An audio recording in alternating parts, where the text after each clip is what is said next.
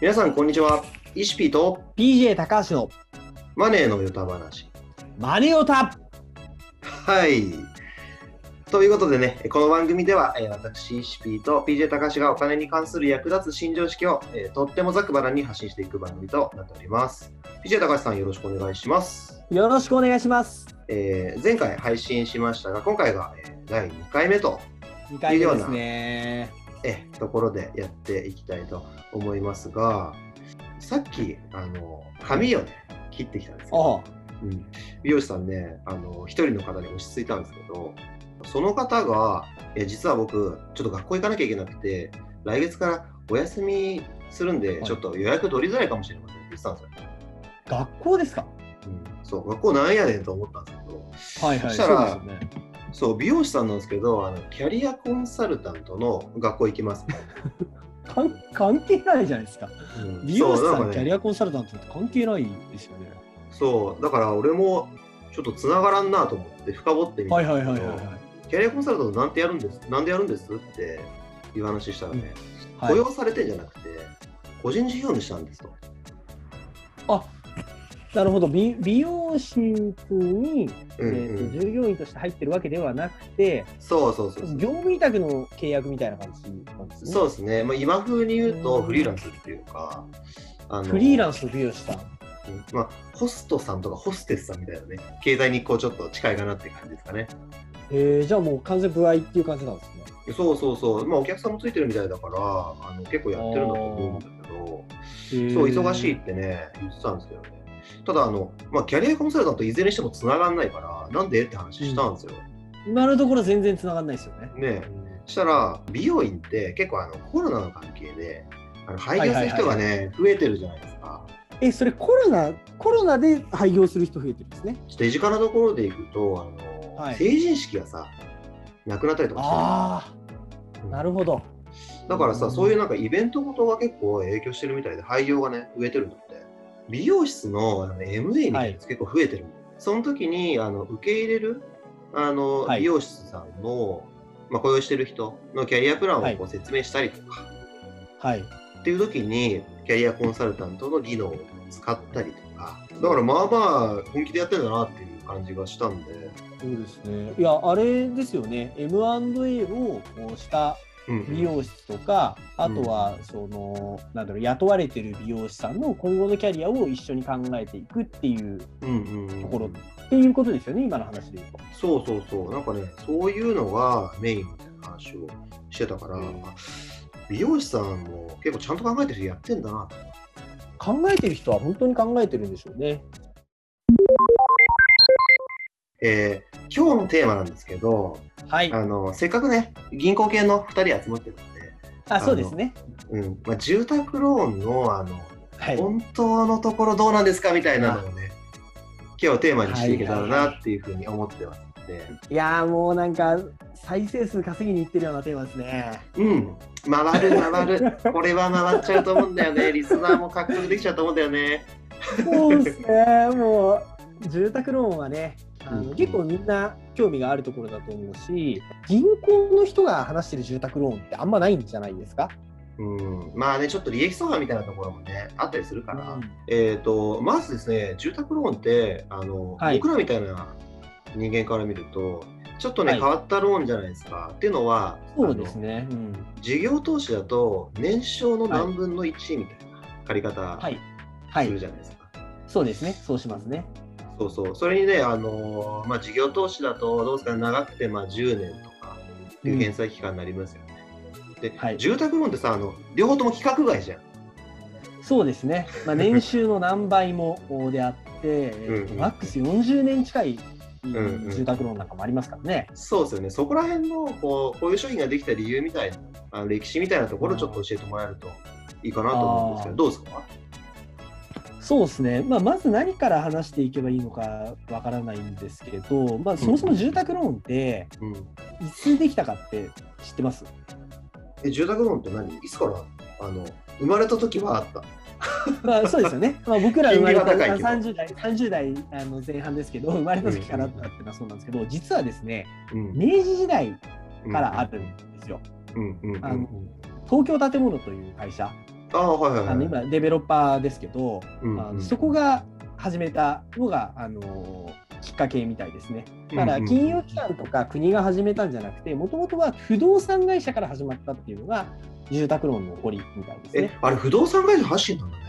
そうらしいで。す。で、まあ、あの東京の建物始めたんですけど、まあ、うん当時っていうのは、短期資金、いわゆる1年以内の借り入れっていうのが、あの金融機関が貸し出すメインだったんですけど、まあ、そこに、えっと長い返済期間で借り入れるローンがあできたというのが、まあ、起こりみたいで、で、まあ、あの明治時代からこう戦中戦後にかけて、えー。どんどんこう、なんだろうな、まあ、いろいろこう環境の変化があって、まあ、戦後なんか特に焼け野原、あーになっちゃってて、住宅が不足してたあーというような事象があったと。うんうんうん。あで、まあ、住宅があの不足していると、やっぱり人々というか国民が安心して生活できませんから、うんうん政府が住宅政策っていうのを推進したんですよね。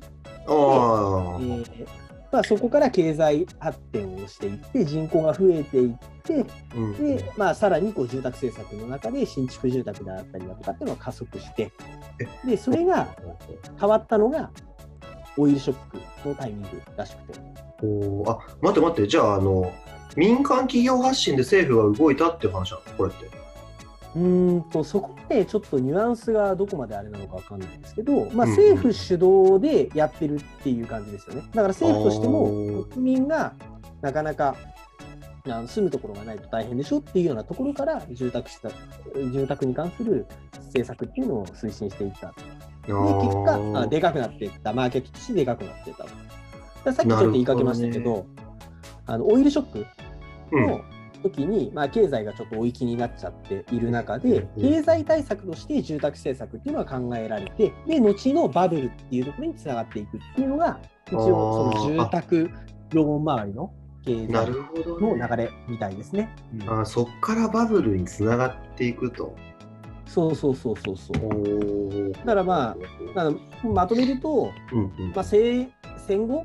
に経済復興していく中で、うんうんまあ、住宅っていうところをキーポイントに、まあ、まずは初めは住むところだったんですけれども、それがうん国の経済っていうところうんうんうんうんで、でだからそういうふうにしていくと、あの住宅を買って一人前っていうふうにですね、国民が思ってくれてると、でもいいじゃないですか。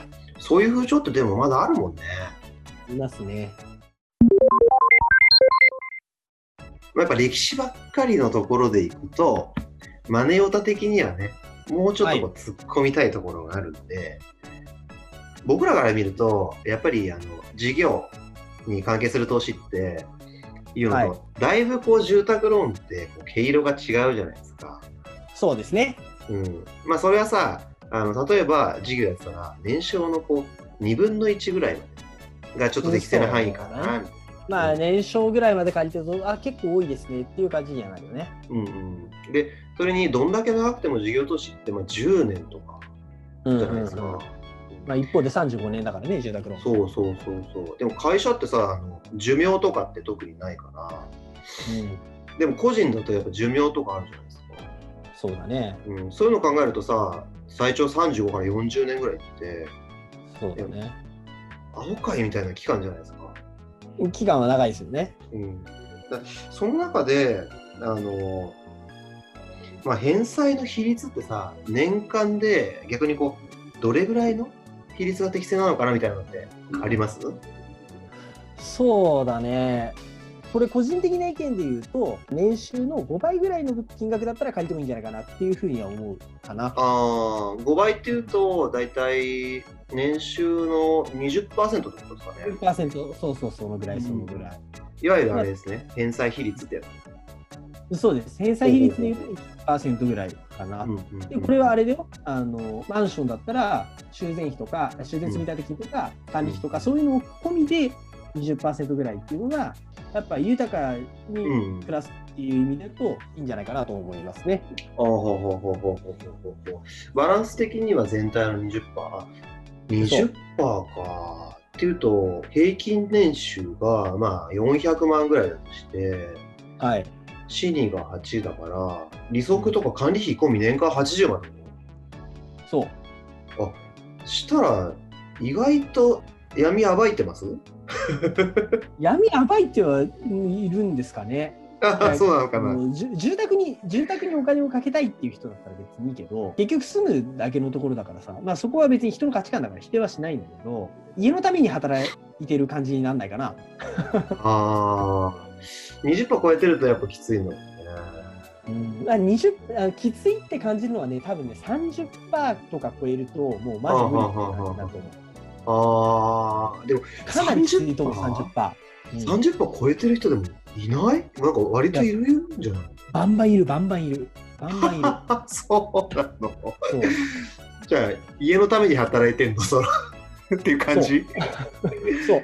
家のために働いてるって感じちゃうのは多分30%超えるぐらいだと感じるんじゃないかなって思う。うんまあ逆にそれあの超えても進められるから気をつけなきゃいけないってこと、うんそう。あの住宅ローンって割と金額が大きかったりうんうんうん。する、あの一発の金額って大体こう平均で3000万ぐらいになってくるから、やっぱり結構、例えば信用金庫とか地方銀行からすると大きい玉になるんだよね。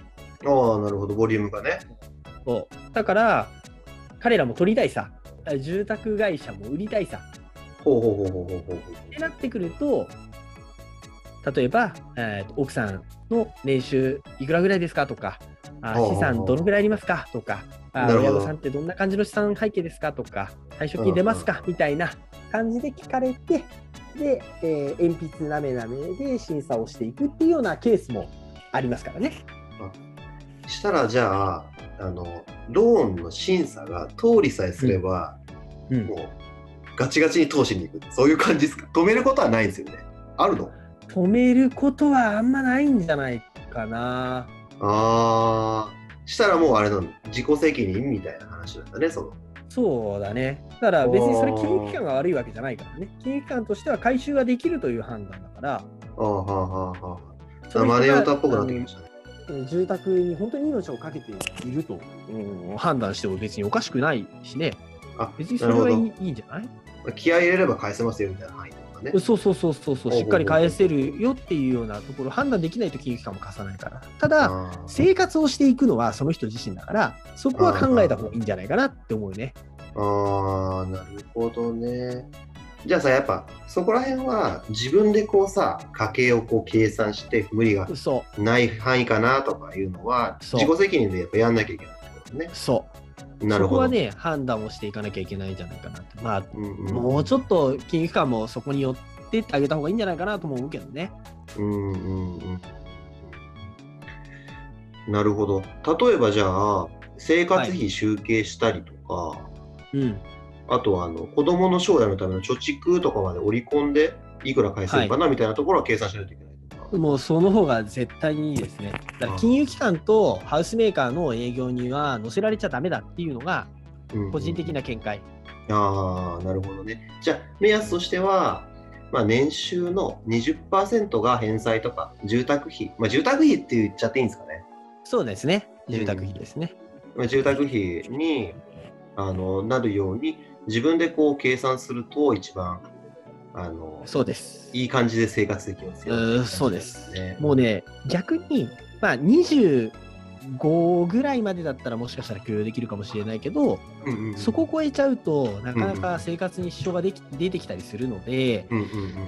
まあ、それを超える物件は、まあ、諦めた方がいいんじゃないですかね。年収が上がるまで。なるほどね。まあ、逆に自己資金貯めるみたいな手もあるってことですよ。返済の話だかそうそうそうそうそう。まら。あ、ははは別にさ、賃貸でも死ぬわけじゃないじゃないですか。まあそうだね。うんうん。そう。別に家なんか持たなくてもいいわけですよ。ほうほうほうほうほうほうほうほう。で家族が増えたらまたこう部屋が狭くなったみたいな話もあるからさ。うんうんうん。だから、住宅を持つのがはな必ずしもやらなきゃいけないことなのかっていうとそうじゃないので、ああああそこはよく考えた方がいいんじゃないかなって思います。なるほどね。じゃあ、まあ時間もあるけど、もうちょっと突っ込みたいんだけど、逆に、はい。えっ、と、返済比率が30%いきますというときに、はい。えっ、と、削らなきゃいけない支出って、どんなのから削っていくんですか？見直すとき。えー見直すときは、うん、保険、あ保険？お保険あとは、車。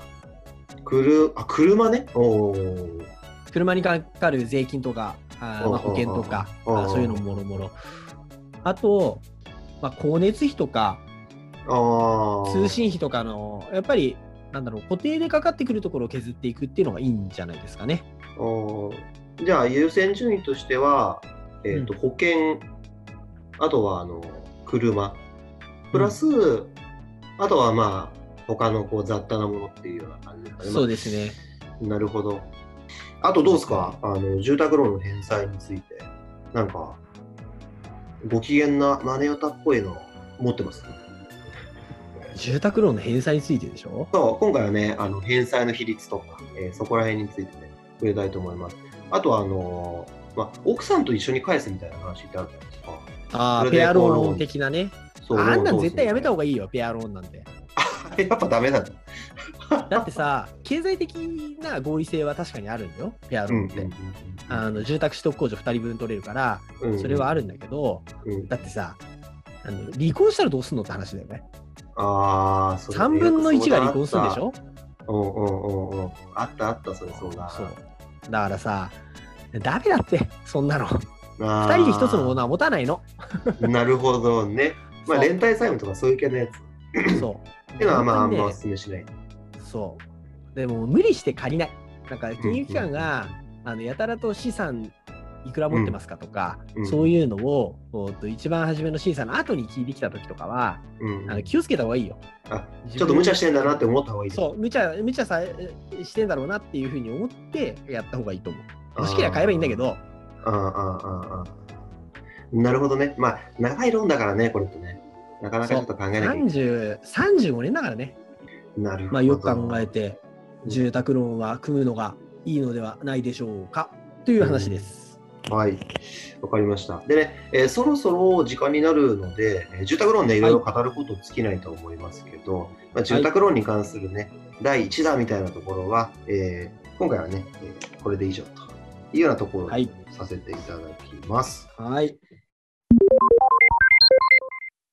今後もね、えー折を見て住宅ローンの方も触れていきたいと思いますので、そうですね。えー、マネ歌、楽しみに配信待ってていただければと思います。